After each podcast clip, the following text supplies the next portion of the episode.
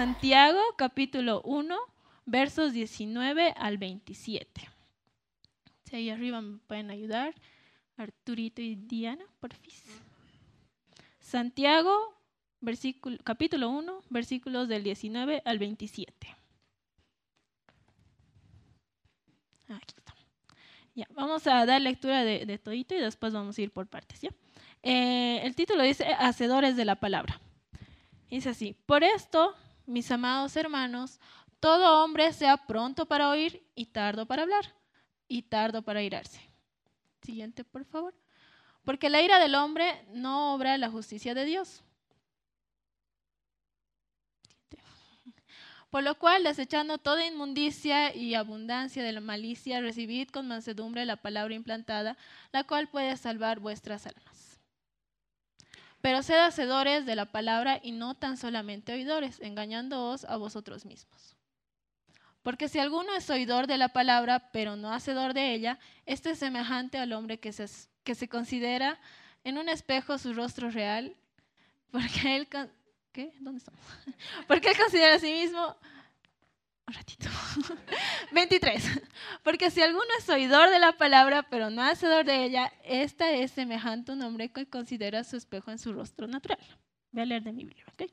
Porque él se considera a sí mismo y se va, y luego se olvida cómo era. Mas el que mira atentamente la perfecta ley de la libertad y persevera en ella, no siendo oidor olvidadizo, sino hacedor de la obra, éste será bienaventurado en lo que hace. Si alguno se cree religioso entre vosotros y no refrena su lengua, sino que engaña su corazón, la religión de tal es vana.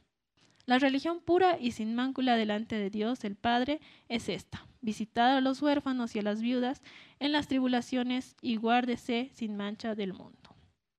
Es un poco largo todo este pasaje, pero ahorita vamos a ir explicando por partecitas.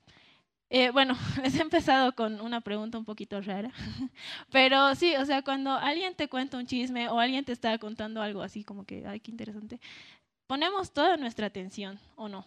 Hasta el más mínimo detalle, así de hasta cómo estaba vestida la persona, tal vez. y sí, pero si alguno, a ver, ¿alguno se acuerda qué ha pasado en su materia los que van a la universidad el lunes? ¿De qué ha hablado su docente? ¿Alguien? Sí, dice. No, así no vale.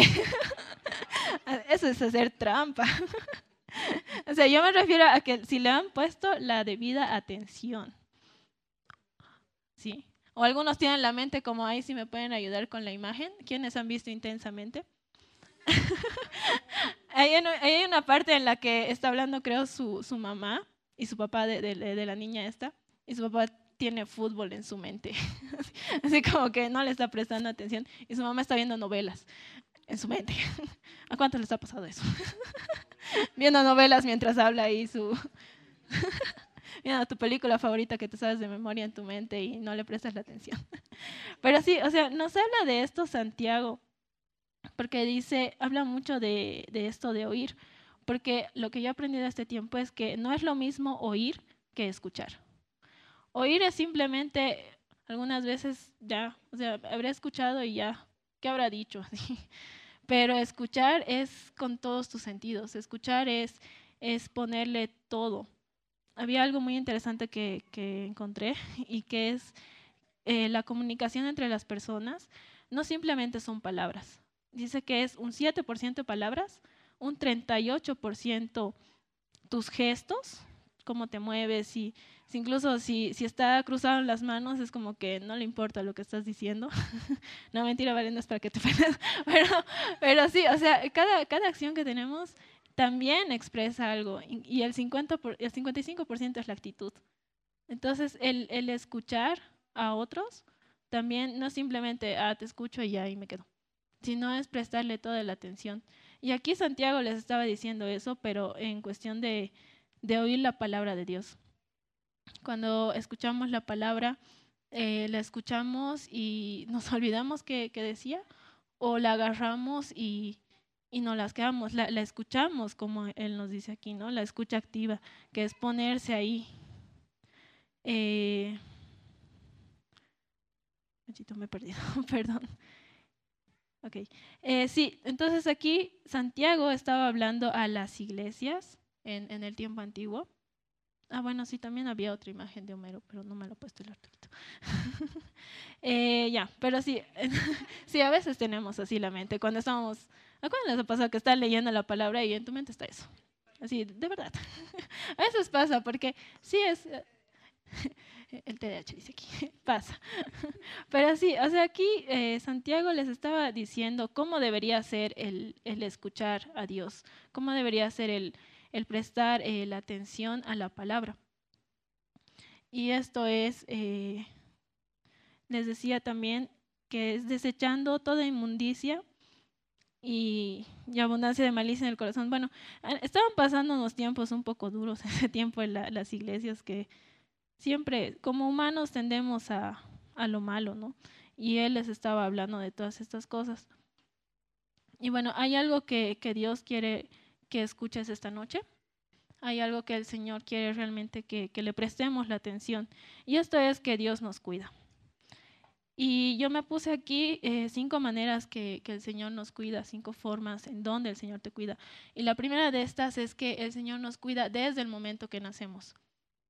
Ahí sí me puede ayudar el, ah, lo que está arriba, por fin, Salmo 139, versículos 13.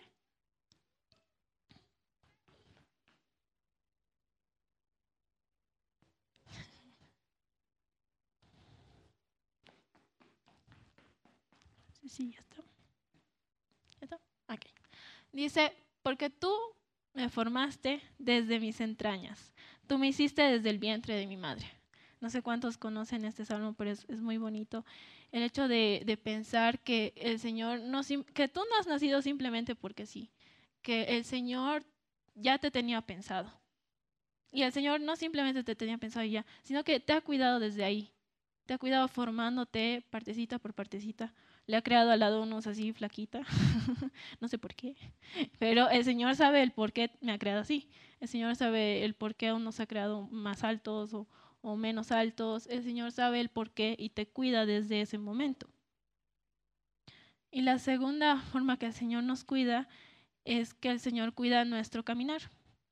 Para esto vamos a irnos a Salmos 37, 24.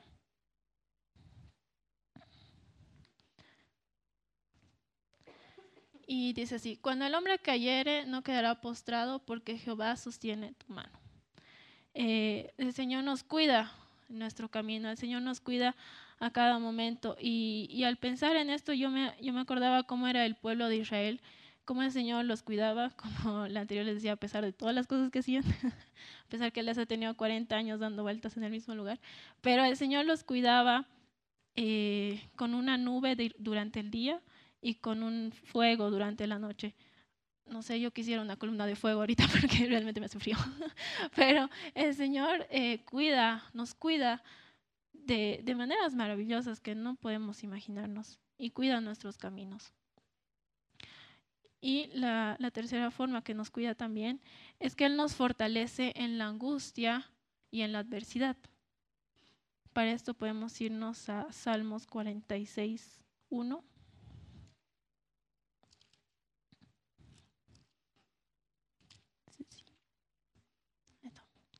Y nos dice, Dios es nuestro amparo y fortaleza, nuestro pronto auxilio en las tribulaciones. Bueno, una tribulación se podría decir que es algo que pasamos muy fuerte, ¿no? Algo que, que viene sin aviso y que nos pasa. Pero el Señor está ahí. A veces tal vez cuando nos pasan ciertas cosas podemos ponernos a pensar, ¿por qué me pasa esto? Es que el Señor me ha, me ha abandonado. Sinceramente yo he llegado a pensar eso pero eh, no es así. El Señor siempre está con nosotros, siempre, siempre nos está acompañando, aunque tú no lo creas. La siguiente forma de cuidado es que Él nos provee en nuestra necesidad. Y aquí eh, yo recordaba el, el tiempo de cuando Jesús está en el monte y tiene que alimentar a cinco mil personas. Él no, no tienen nada. Y viene un niño y, le da, ¿cómo era? No quiero fallar como el gabo. le, da, panes y peces. ¿Cuántos? No me acuerdo. No, mentira. Cinco y dos. Cinco y dos. Son panes y peces. Pero sí, o sea, el Señor nos provee nuestra necesidad y, me, llama mucho la atención eso cuando un niño que era lo último que tenía tal vez o, lo que se había llevado para su merienda, pero al ver la necesidad, Él da, aunque Él no tenga. Y es así, el Señor nos, nos, nos provee.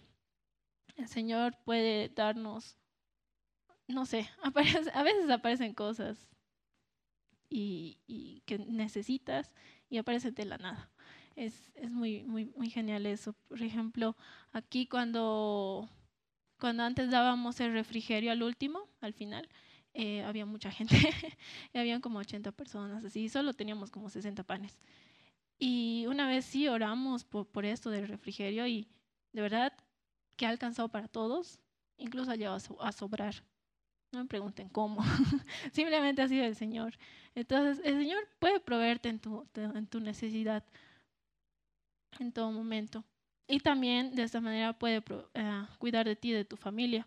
Para eso vamos a ir a Hechos 16, 31.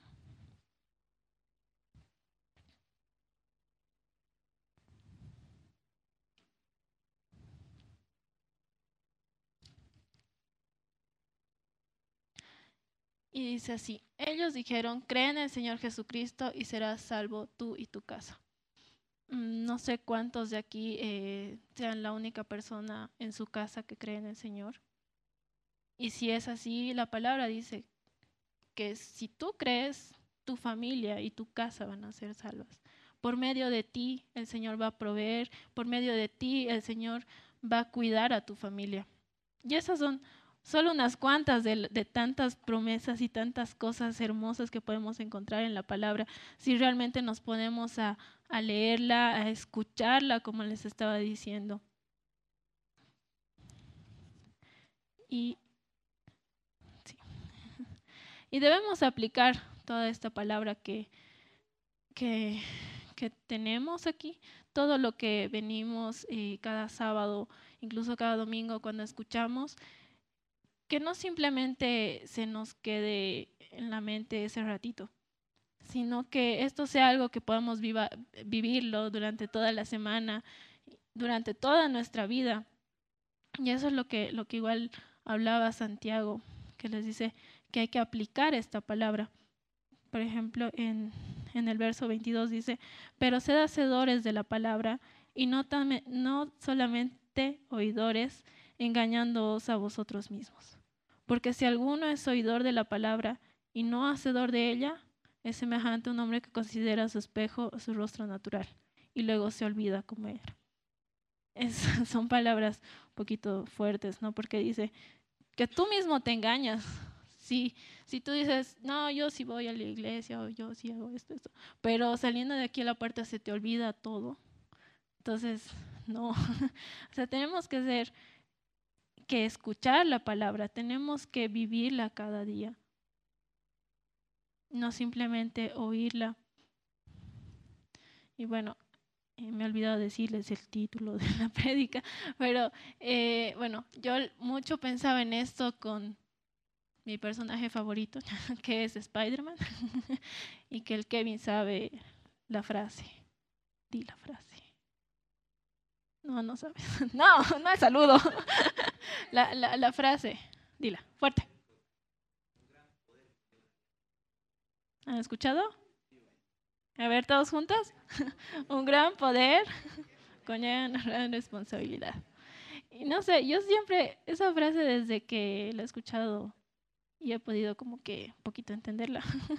Yo la, la, la pongo mucho con, con, la palabra justamente, porque cuando tú lees la palabra, cuando tú conoces qué cosas el Señor hace en tu vida, cuando tú cada día te llenas de la palabra, al final tienes un gran poder, pero tienes una responsabilidad.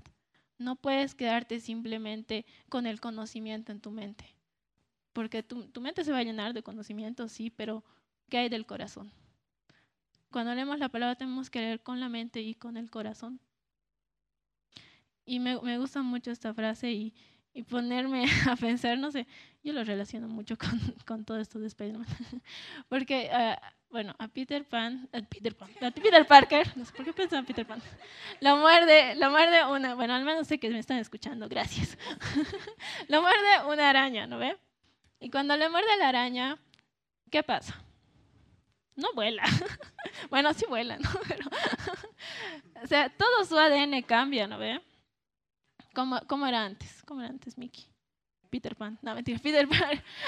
¿Cómo era antes de que le muerden? Blanco. Ahora es negro. Blanco. Era flaco. Era blanco. No. Ya. También. Luego ya no. bueno, tenía bueno, sufría bullying en pocas palabras, ¿no ve? Pero cuando le muerde la araña es como que tiene un cambio. Y tiene un cambio en su ADN. Bueno, en la película antigua se ve así su, su ADN. Así bien bonito. Pero, o sea, yo, yo lo veo mucho así. O sea, cuando leemos la palabra y nos llenamos de esta palabra, hay un cambio en nosotros. Y tendría que ser así, ese cambio, y tendría que verse tanto interno como externo, porque ahí se ve, ¿no? Cuando le muerde, cómo deja de usar sus lentes, cómo es más fuerte, tiene músculos. músculos. y sí, o sea, yo, yo, lo, yo lo comparo mucho esto, que por eso tenemos un gran poder, pero conlleva una gran responsabilidad. Y esta responsabilidad también nos las dice acá Santiago porque dice, si alguno se cree religioso entre vosotros, estoy en el verso 26, dice, y no refrena su lengua, sino que engaña su corazón. La religión de tal es vana. La religión pura y sin mácula delante de Dios el Padre en esta vida es visitar a los, a los huérfanos y a las viudas en sus tribulaciones, y guárdese sin mancha del mundo. Esta responsabilidad que tenemos es para los que han sido, se podría decir, olvidados también, más que todo, porque acá habla de, huérfanos y, viudas. En ese tiempo eran personas que ya nadie se ocupaba de ellos, no había quien esté con ellos, pero aquí Santiago les dice que el hacer iglesia no es simplemente leer cada día la palabra así, sino es hacer algo, es tener una acción. Y esta acción es la responsabilidad que tenemos para con los que tienen menos que nosotros. Hace rato les estaba hablando de cómo Dios, las maneras que Dios nos cuida. Y qué bonito saber que, el Señor me cuida, qué bonito saber que el Señor va a estar conmigo. Pero ¿qué los demás? ¿Por qué no puedo yo ir también y cuidar a los demás? Porque el Señor es eso lo que nos ha dejado. Es, es uno de los, de los mandamientos el, mandamiento que nos ha dejado, que ames al Señor tu Dios con todo tu corazón y a tu prójimo como a ti mismo. Si yo amo a mi prójimo como a mí mismo, entonces, ¿qué, qué quiero para mí? Para mí voy a querer lo mejor. Pero si, si me rijo bajo lo que el Señor me ha dicho, que ame a mi prójimo como a mí mismo, entonces también tengo que querer lo mejor para mi prójimo. Y esto es cuidar de ellos. Y hay dos cosas que, que podemos compartir con, los que tienen menos que nosotros. La primera sí es la palabra, es, es dar el, es llevar el Evangelio, es llevar esa palabra de ánimo para con los que están menos que nosotros. Y la segunda cosa que podemos hacer son las acciones. Tal vez tú digas, pero yo no tengo o ni, no me alcanza para mí. Hemos visto que el Señor es el que provee hemos visto que el Señor puede hacer de lo más chiquitito a lo más grande. Incluso el simple hecho de, estar en compañía con alguien que lo necesita hace mucho. Y sí, esas son las, las cosas que, quería dejarles para hoy día.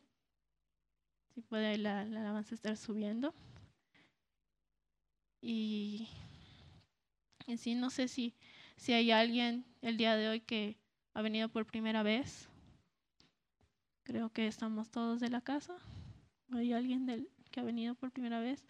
Pero si estás por primera vez acá, no, no es simplemente una, una coincidencia el hecho que hayas venido a este lugar.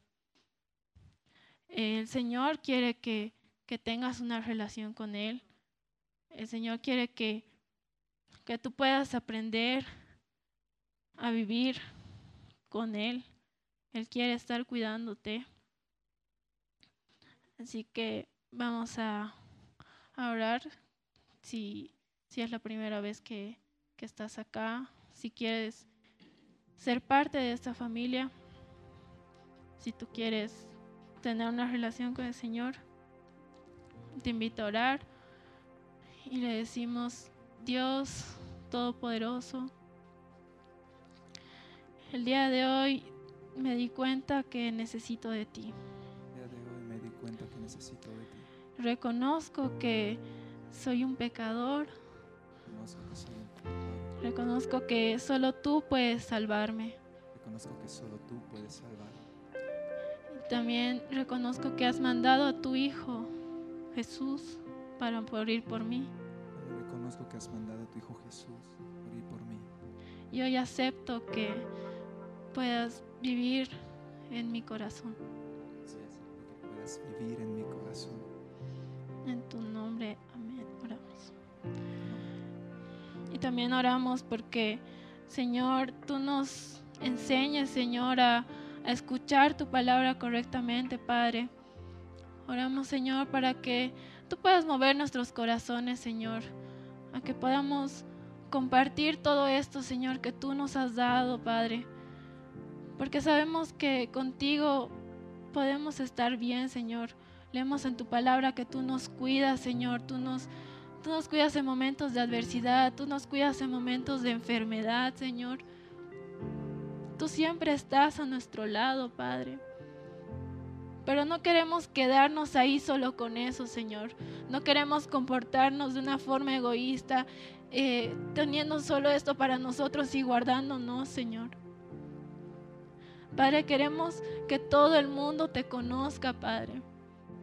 Queremos compartir de esto que tú nos has dado, Señor, a todas las personas, en especial a aquellas que no te conocen, Señor. Ayúdanos a tener un corazón generoso, papá. Tal vez algunas veces nosotros también pasamos esas dificultades, pero de tu mano salimos siempre victoriosos, Señor. Queremos, Señor, que, que seas tú el que nos esté guiando en todo esto, papá.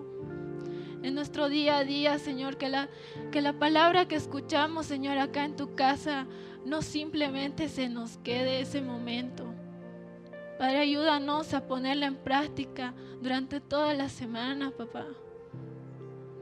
También te pedimos, Señor, que durante la semana, Señor, seas tú hablándonos, Señor, y queremos buscarte de una manera, Señor, en que tú puedas estar con nosotros día a día, Señor.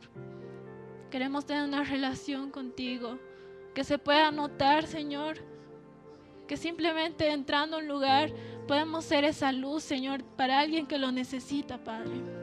Queremos ser esa sal, Señor, que, que sale al mundo, Señor, que le dé ese sazón, Señor, en este mundo que está tan mal, papá. Queremos hacer todo esto de tu mano siempre, Señor. Sé tú dándonos esa fuerza que necesitamos, Señor, para poder llevar tu palabra a aquellos que lo necesitan, Señor. Enséñanos también a escuchar, Señor. Tal vez hay alguna persona que, que tú la traes a nosotros simplemente para darle palabras de vida, Señor. Te agradecemos, Padre, por todo lo que haces por nosotros, Señor. Y queremos devolverlo también a los demás. Gracias te damos por todo esto, Señor. Solo a ti te adoramos, Padre. Gracias, Señor. En tu nombre oramos. Amén.